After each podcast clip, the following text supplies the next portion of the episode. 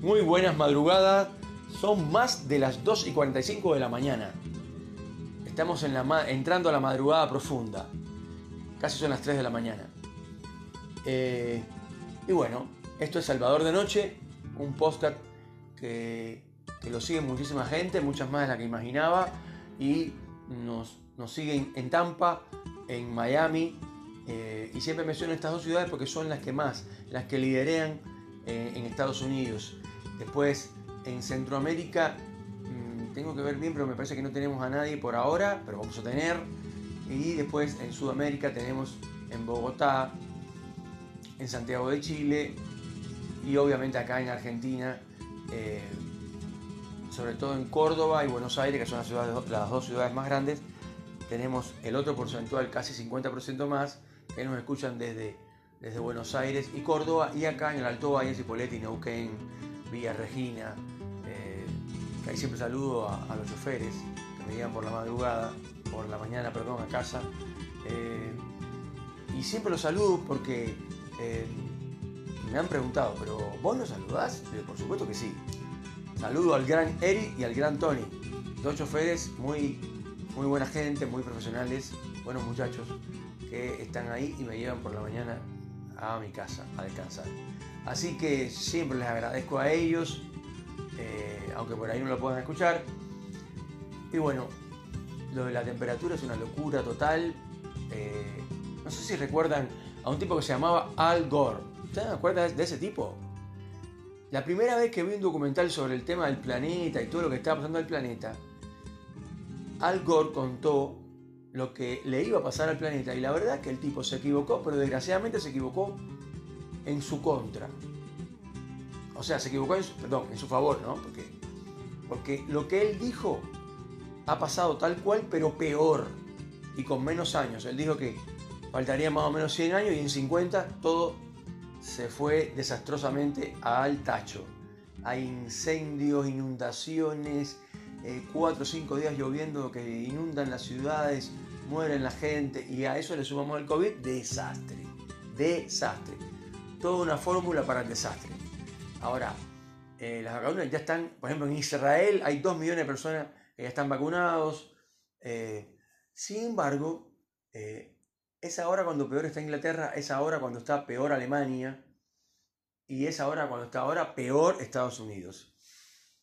Lo que yo no logro, no logro comprender por mis conocimientos es cómo es posible que el peor país en cantidad de muertos y cantidad de contaminados, o sea, si uno le pregunta a alguien, inclusive diría yo a un experto, le preguntan, eh, ¿cuál es el país que peor está desde la pandemia del COVID-19? Y todo el mundo piensa que va a decir Etiopía.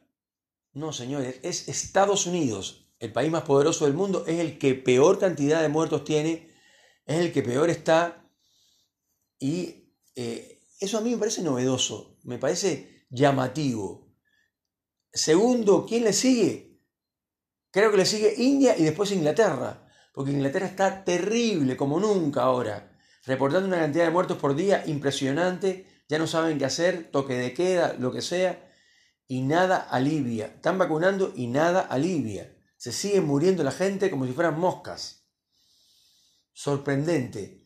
Yo no digo que haya teoría de la conspiración, pero ¿no les parece extraño que los países más poderosos del planeta, los países que mejor infraestructura tienen, desde el punto de vista de, la salud, etc., son los que más muertos tienen? Son los que peor están.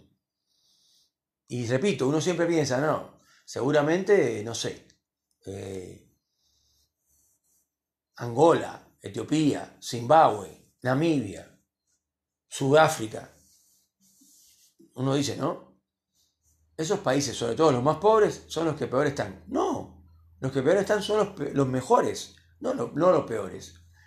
Así que bueno, es una locura lo que está ocurriendo y es imposible hablar del planeta o hablar de las cosas que están pasando sin contar eso.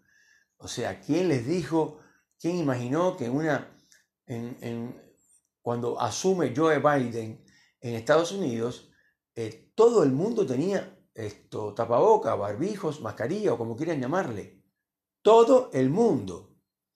Y hay algunas marcas que ya empezaron a producir esto, tapabocas de lujo, que algunos de ellos lo tenían, creo que Jennifer López tenía uno muy especial, y, y todas las damas de, la, de la High Society norteamericana tenían puesto esto, mascarillas, barbijos, como le llaman acá. Eso nunca, jamás lo imaginamos, en ningún caso.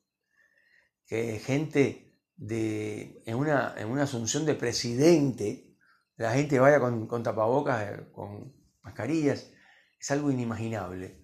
Señores, por favor, eh, no se olviden que estoy en las redes, estoy en Facebook, estoy en Twitter eh, y estoy en Instagram. Búsquenme y sobre todo mándenme emails a salvadordenoche.hotmail.com o si les gusta más, CT, una C y una T, estudios con ese principio, en inglés estudios, es al final, arroba 2013, 2013, eh, eh, yahoo.com.ar. Señores, esto ha sido todo por hoy. Les mando un fuerte abrazo. No se olviden que esto está dedicado a la gente que está sola, la gente que está nostálgica, triste, eh, porque perdió un familiar o porque se peleó con el novio o porque se peleó con la novia. De hecho, hay algunos oyentes que nos han, eh, se han, han abierto su corazón y nos han contado los problemas que tienen con su pareja y hemos tratado de solucionarlo. Esto es Salvador de Noche y les mando un fuerte abrazo.